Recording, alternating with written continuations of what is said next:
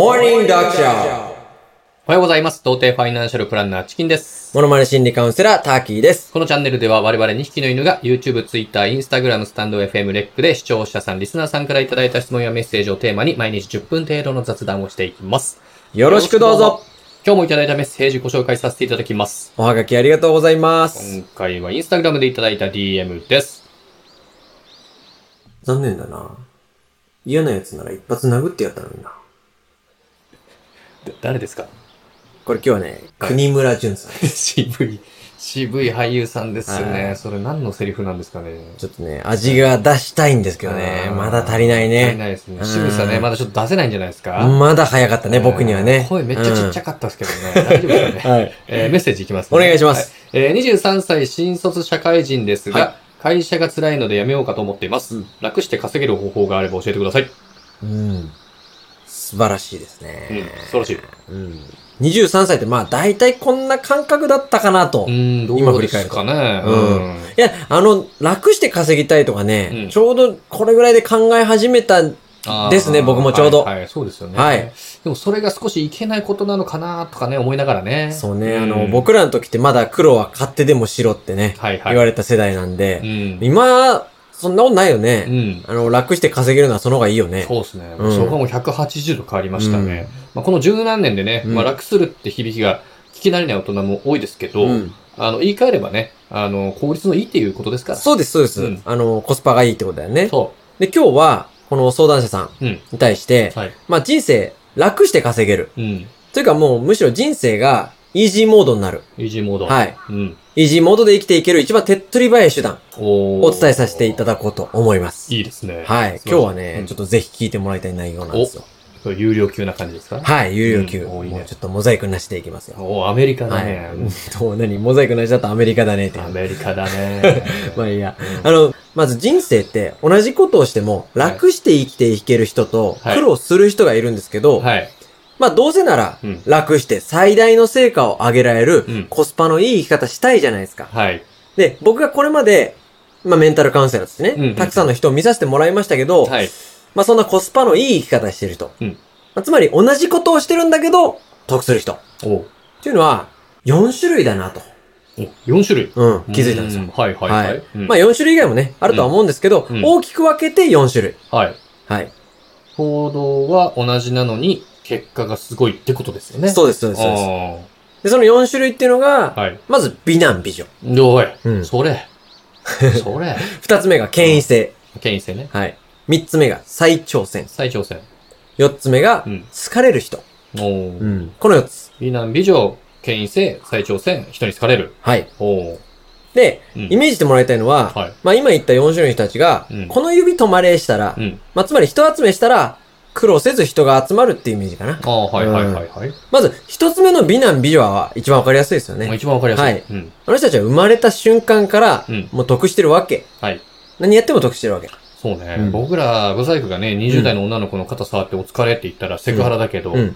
イケメンがやると許されるもんね。そういうことだよね。あーでイケメンとか美しい女性っていうのは、もうそれだけで、存在だけで得してるわけ。得してますね。とか言うと、うん。多分これ聞いてくれてる人の中にも、はいイケメンとか美人な人って結構いらっしゃると思うんですけいどらっ、しゃると思います。そう、これ聞いたら、そんなことないよとか言うの。はい。イケメンとか美女の人はう、んどうせ言う の。うん。だけど、それは、うん。はっきり言います。別の人生歩んだことないかそうですね。ら。うん。自分がどう思ってるか別にして、はい。自分のあなたのね、イケメンとか美女の感情は別にして、はい。事実として、やっぱりブサイクに比べたら圧倒的にコスパがいいはい。もう認めてほしい。見といて ほしいうん。す語気強いな。はいあーもう間違いないですよ。それは間違いないでしょ。ううん。まん。あ、次行きましょう。はいえ。二つ目の権威性。権威性。うんうん。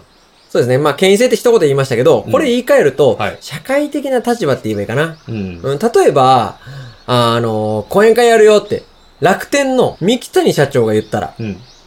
もう一瞬で人ってめっちゃ集まるじゃないですか。ああ、満員御礼ですよ。そう、それがまあ、講演会じゃなくても、う。うん。三木谷社長がバーベキューやるよなんて言っておも、ーめちゃくちゃ集まるわけじゃないですか。集まります。はい。うん。 で、その辺の誰も知らないおっさんが言っても誰も来ないですよね。社会的立場ね。そうんまあ、有名だとね、どこどこの社長だとかっていうのそうそうそそう。う。ね。そう、どこどこの社長だとか、あとはまあ、資格とかね。あーまあ、医者と。はか弁護士とか、なん、なんでもいいんですよ。資格なんでもいいはです。そういう資格を持ってる人が、うんまあ、その業種について喋るってなると説得力生まれるじゃないですか。うんうんうんうんそれが権威性とか、はいはい。社会的な立場っていうものだと思うんですけど。ああ、そういうことか。まあ今で言うとフォロワーとかも、フォロワーの数とああ、かそうですね。もうあるんですかねはい。そうですうんうんうね。んはい。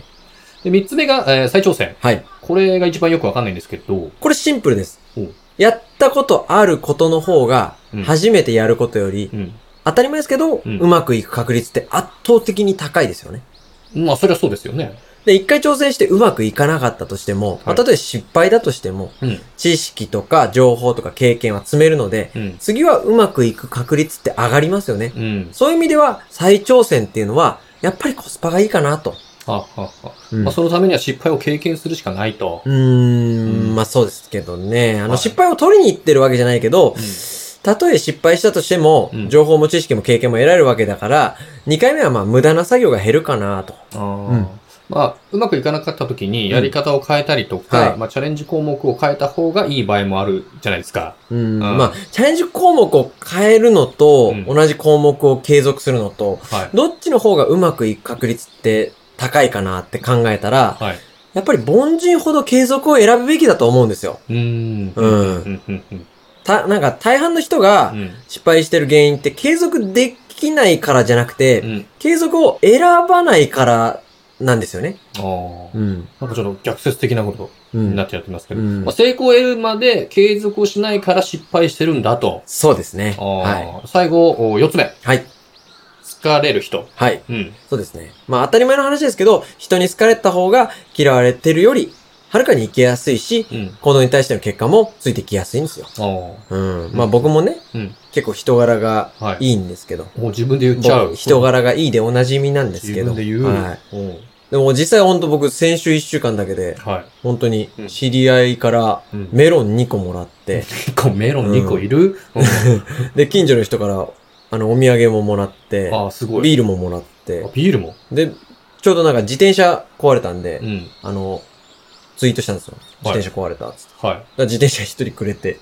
はいす一週間でそんな、すごくないそう、ちょっと僕思い出してみたらそんなのあったんですよお金。それ一週間であったんですよね。節約できるしね。それうやっん。ぱ人柄やっぱいいからなんですいかや、ね。ほんとありがたいですすよ。ごい。そう。で、今日紹介した4つはいは、最初に言いましたけど、うん自分が人を集めるとき、まあ何でもいいです。イベントでも、商売でも、飲み会でも、何でもいいので、自分が人を呼ぶときの、まあ労力に対して、どれくらい人が集まるかをイメージしてみると分かりやすいかもしれないですね。ああ、じゃあイケメンで資格持ってる社長で一度失敗を経験してて人に好かれるやつだったら一番いい。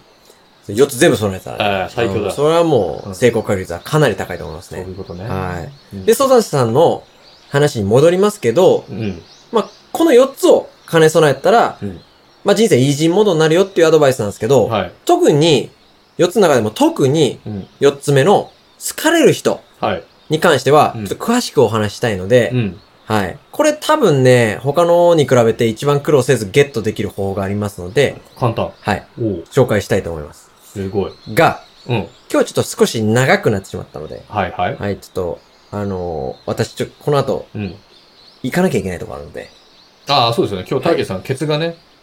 そうなんですよ。そごうですよねめんなさい。ちょっと急いでるので。はい。えじゃあ、なに、もうじゃあ明日ってことですか明日、ははいい、はいやらせてもらいます。はい。じゃあ今日はもう、そうですね。これで。えはい。えっと、な、何があるんでしたっけ、たけさん。あのー、今日ちょっとこれから、はい。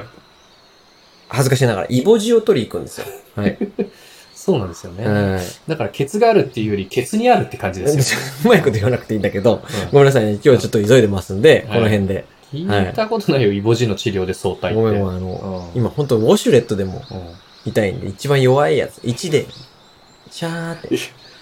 イボ イボジカウンセラーイボジ、今、イボジをカウンセルする人みたいに言わないでほしいんだけど、うんまあ、とにかくまた明日、はいは。はいい、あの、人に好かれる方法ね。はいはい。はい。多分一番簡単な方法をお伝えしたいと思いますので、いいですねまた明日も聞いてもらえたら嬉しいなと。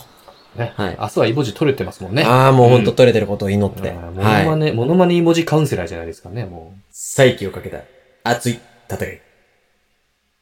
このチャンネルでは我々2匹の犬が皆さんからいただいた質問をもとに人間関係、ビジネス、恋愛、子育てなどきっと役立つお話をしていきます。取り上げてもらいたいテーマやお悩みがあれば、コメント欄への投稿もお願いします。 Twitter、Instagram でもメッセージ受け付けてます。